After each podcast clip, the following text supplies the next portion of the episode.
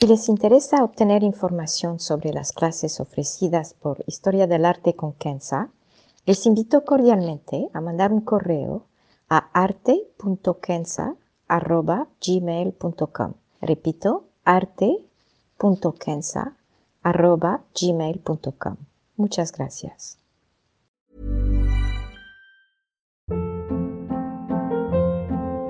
Hold up. What was that? Boring. No flavor. That was as bad as those leftovers you ate all week. Kiki Palmer here, and it's time to say hello to something fresh and guilt-free. Hello Fresh. Jazz up dinner with pecan-crusted chicken or garlic butter shrimp scampi. Now that's music to my mouth. Hello Fresh. Let's get this dinner party started. Discover all the delicious possibilities at hellofresh.com. Historia del arte con Kenza.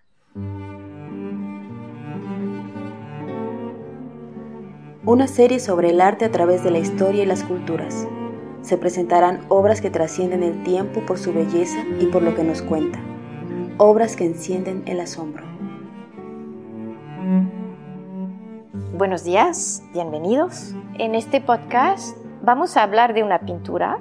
El título es La muerte de la Virgen fue pintada por Caravaggio, pintor italiano, en los años 1604-1606 y se puede ver en Le Louvre, el Museo Le Louvre, en París. Una de mis obras favoritas, o sea, de manera muy subjetiva. Cada vez que voy a París, voy a Le Louvre a sentarme tranquilamente para admirar este cuadro, mientras que hordas de turistas pasan a toda velocidad. El hecho de que haya una banqueta al frente me parece lo más conveniente. Hoy entonces compartiré una breve descripción y explicación y las razones por las cuales me conmueve, como por ejemplo el uso magistral por Caravaggio de colores y contrastes, su atención a detalles y la tranquilidad del entorno, que en su conjunto nos invita a ver luz en medio de la angustia. La Virgen. En la historia del arte cristiano, nunca se había representado a la Madre de Dios tan frágil, tan ordinaria y tan muerta. La Virgen lleva un simple vestido rojo, su mano descansa suavemente sobre su estómago, ligeramente hinchado, tal vez un recordatorio de su santo embarazo. Yace en una tabla de madera, en una habitación sin adornos, su pequeño tamaño ilustrado por la cercanía de los dolientes. La Virgen está descalza al igual que la representación tradicional de los apóstoles, y también quizá en homenaje a la orden de las carmelitas descalzas, donde se suponía que iban a colgar el retablo. Los pies de la Virgen se ven ásperos. Una aureola muy delgada se ve arriba de su cabeza y brilla con una luz muy discreta, complementando la luz que cae desde arriba, que también hace brillar las cabezas de los apóstoles y María Magdalena. La cortina roja atrás y arriba corta la oscuridad del fondo y trae luz a toda la escena, haciendo eco con la vestimenta de la Virgen, una señal que está bendecida desde arriba. Aquí se debe señalar el dominio espectacular de Caravaggio del color, dado que el rojo aquí refleja y arroja luz en vez de absorberla. Ahora los dolientes. Los apóstoles alrededor de la Virgen se ven viejos y tristes. Curiosamente, la Virgen parece más joven que ellos, tal vez el peso del tiempo no fue tan duro con ella. María Magdalena está aflijada tal y como una mujer lo sería si hubiera muerto su hermana. Está sentada sobre un pequeño banco cerca de la cama, sugiriendo que pudo haber estado sosteniendo la mano de la Virgen en el momento de su muerte. Sorprendentemente, aunque solamente podemos ver su cuello y no su rostro, parece ser más joven que los otros dolientes. San Juan Evangelista, vestido con una túnica verde, sostiene su cabeza con una mano en total tristeza, mientras que los otros dolientes miran el cuerpo de la Virgen como si esperaban que sucediera un milagro. Sin embargo, Caravaggio nos dice que no habrá milagros. Una de las razones dadas por los padres de la Orden de las Carmelitas para rechazar la pintura fue que Caravaggio utilizó una prostituta como modelo, como lo había hecho en otras pinturas como la Madonna di Loreto y la Madonna di Palafrenieri. Y se decía que una de las carmelitas pudo reconocer a una mujer que había visto en la calle. Sin embargo, siempre se puede cambiar el rostro con algunos trazos de pincel, así que como lo sugiere el historiador de arte Andrew Graham Dixon en su biografía de Caravaggio, esto no fue una razón suficiente. La razón principal para rechazar la obra reside en su carácter ordinario.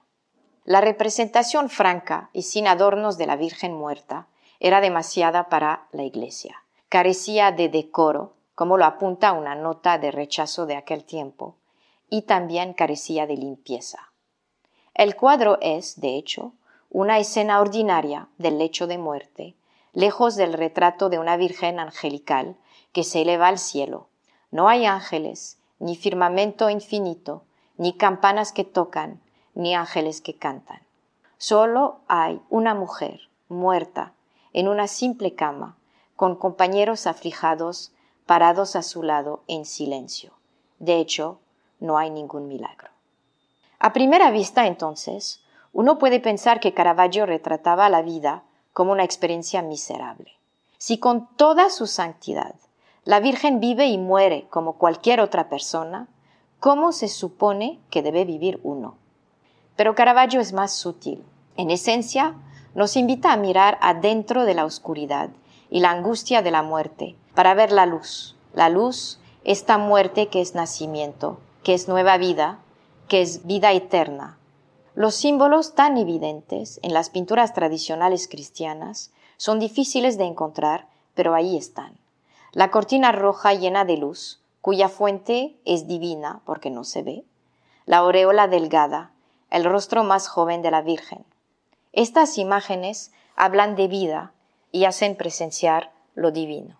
Es en el carácter discreto, en la representación ordinaria de la Virgen y el dolor de sus seres queridos, que Caravaggio transmite el mensaje que la gracia está a nuestro alcance, aún los más humildes. Cabe recordar los escándalos por las indulgencias que la Iglesia vendía y el levantamiento reformista de Lutero y otros unas décadas antes, donde se hacía creer que la salvación podía venir con el dinero, pagando para obtener indulgencias de la Iglesia.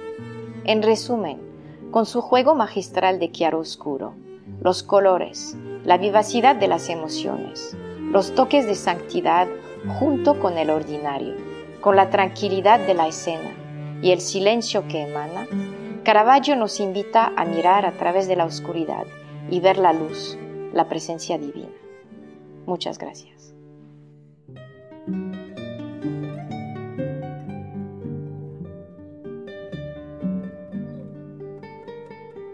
Historia del arte con Kenza.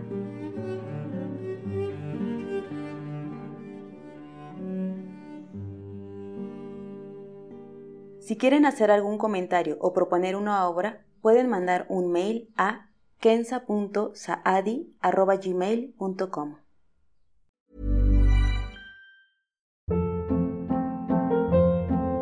Hold up. What was that? Boring. No flavor. That was as bad as those leftovers you ate all week. Kiki Palmer here, and it's time to say hello to something fresh and guilt-free. Hello Fresh. Jazz up dinner with pecan-crusted chicken or garlic butter shrimp scampi. Now that's music to my mouth. Hello Fresh. Let's get this dinner party started. Discover all the delicious possibilities at hellofresh.com.